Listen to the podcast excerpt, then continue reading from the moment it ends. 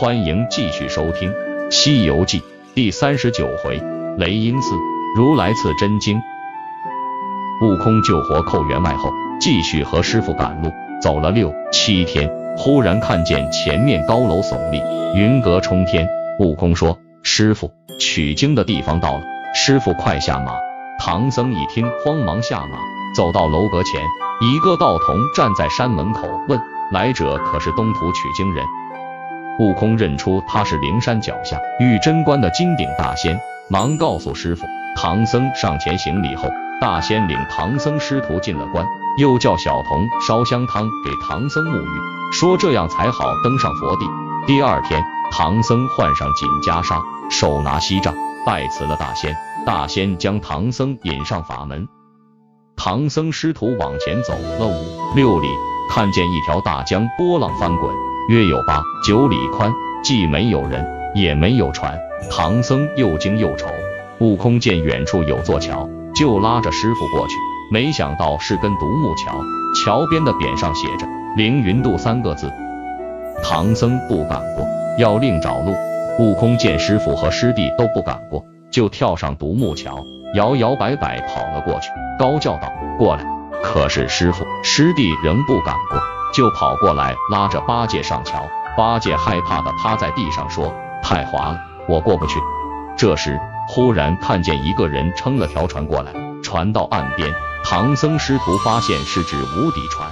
悟空火眼金睛，认出撑船的是接引佛，但没有说出来。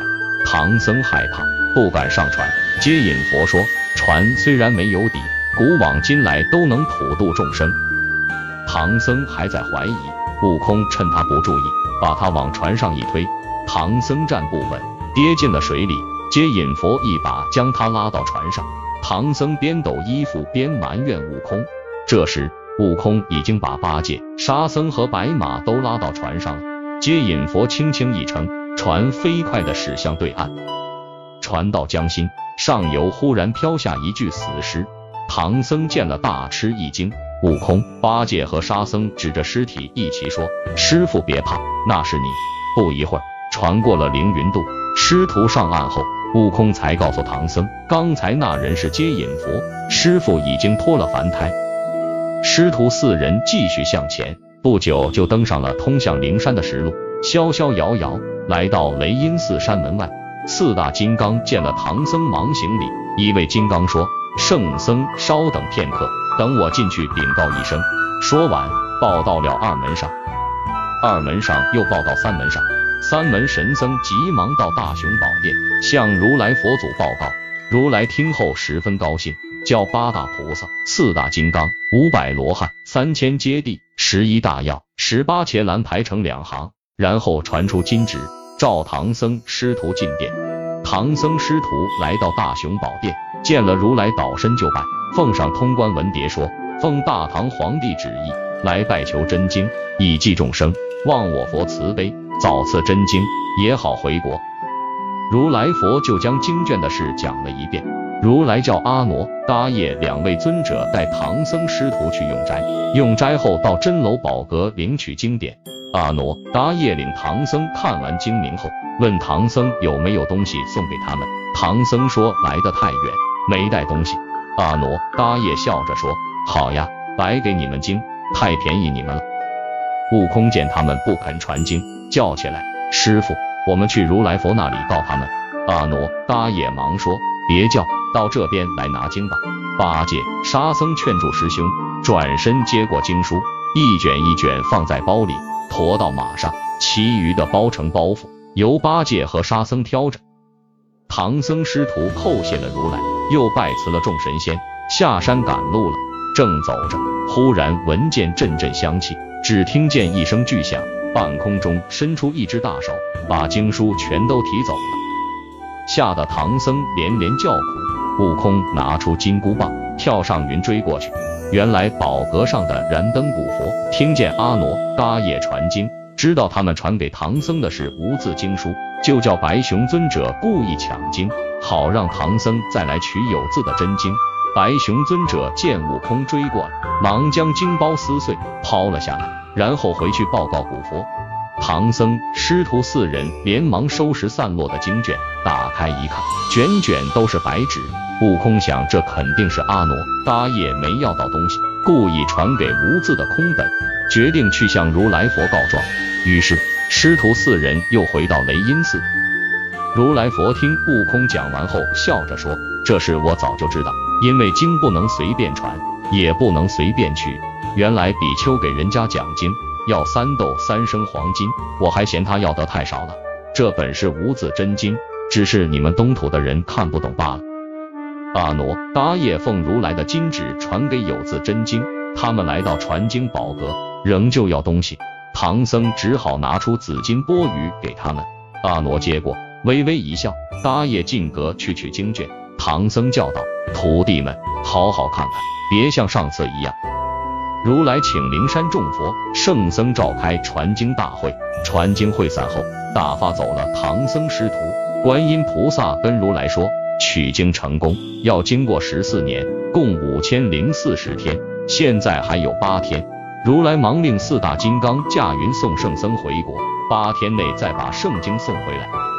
四大金刚刚赶上唐僧，叫道：“取经的，跟我来。”唐僧等人连同白马立即飘飘荡荡驾在云上。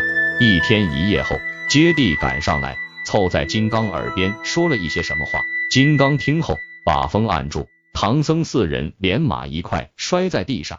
原来观音菩萨在查看唐僧取经路上的历难不时，发现佛门久久归真，唐僧只受了八十难，还少一难，所以命接地去赶金刚，让唐僧再遇一难。唐僧等人落地后，发现已经来到通天河西岸，找不到船和桥，没有办法过河。忽然听见有人叫喊：“唐圣僧，来这里！”师徒们抬头张望，见一个大白赖头龟在岸边探着头叫：“师傅，你才回来，我等你好几年了。”唐僧等人又像去西天一样，一齐上了龟背，直向东岸驶去。老龟四脚着水，跟走平地一样。快到东岸时，天有点黑了。老龟问唐僧：“那年托你向如来佛祖问我几时能修成人身，你问了没有？”唐僧专心取经，忘了问，所以低着头不敢回答。老龟生气了，把身子一晃，沉下水去。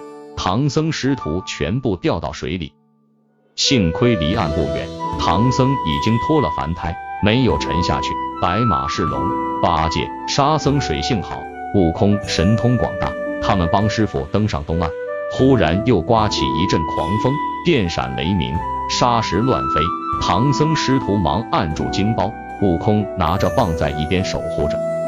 师徒四人劳累了一夜，天亮时才风停雷止。太阳出来后，他们忙打开经包晾晒经卷。一个渔民发现他们，忙叫来陈家庄的陈诚等人。当年悟空、八戒救过陈家的儿女，陈诚没忘恩情。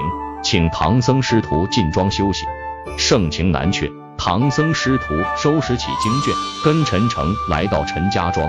全庄男女老幼都到村口迎接。在陈家用过饭后，唐僧就要告辞。陈家兄弟和全庄的人都不让走。唐僧师徒当天晚上就在庄里过夜。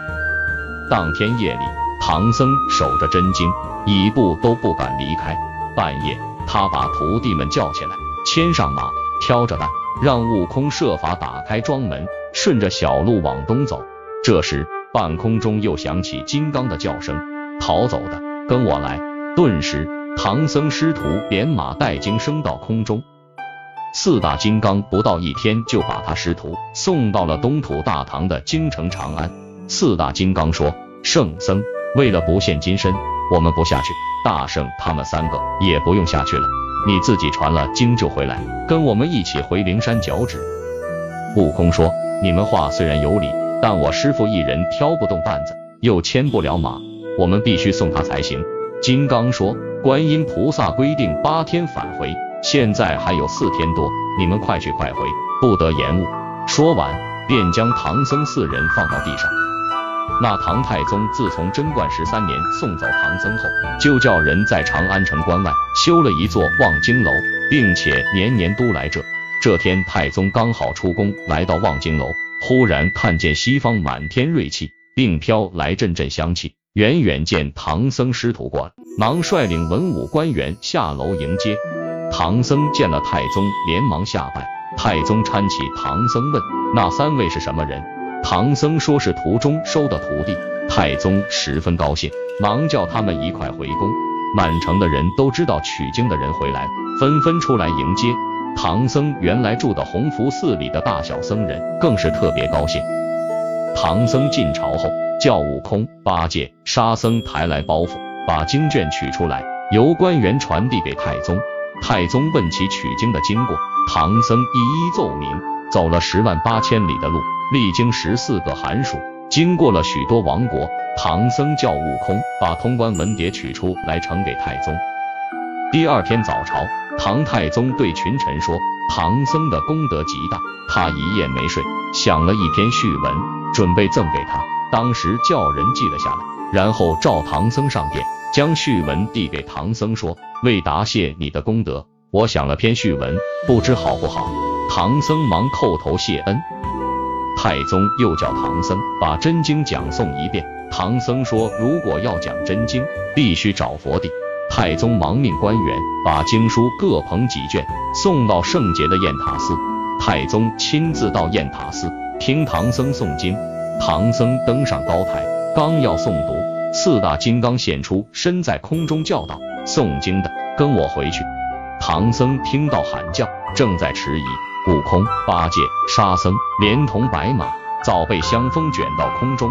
唐僧只好放下经卷，跟着腾空于九天云霄，慌得太宗和文武百官连忙跪下，朝空中礼拜。四大金刚驾着香风，带着唐僧师徒和白马返回灵山，连续带来，刚好八天。这时，灵山众神都来听如来佛祖讲经。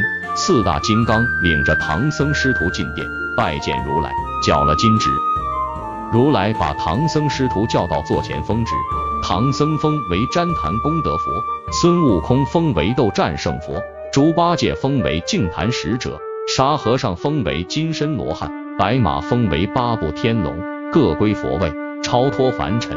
封旨后，唐僧师徒个个欢天喜地，叩头谢恩。如来又命接地带白马到灵山后崖化龙池，叶帝把马推到池子里。立刻，白马化成一条金龙飞了出来，盘绕在山门里擎天华表柱子上。悟空请求师傅取下头上的金箍，唐僧说：“你已成佛，自然就去了。”悟空抬手摸头，果然没有了。从此以后，旃檀佛、斗战胜佛、净坛使者、金身罗汉、天龙马及诸众佛祖、菩萨、圣僧、罗汉、揭谛、比丘、优婆夷、优婆塞，各山洞的神仙。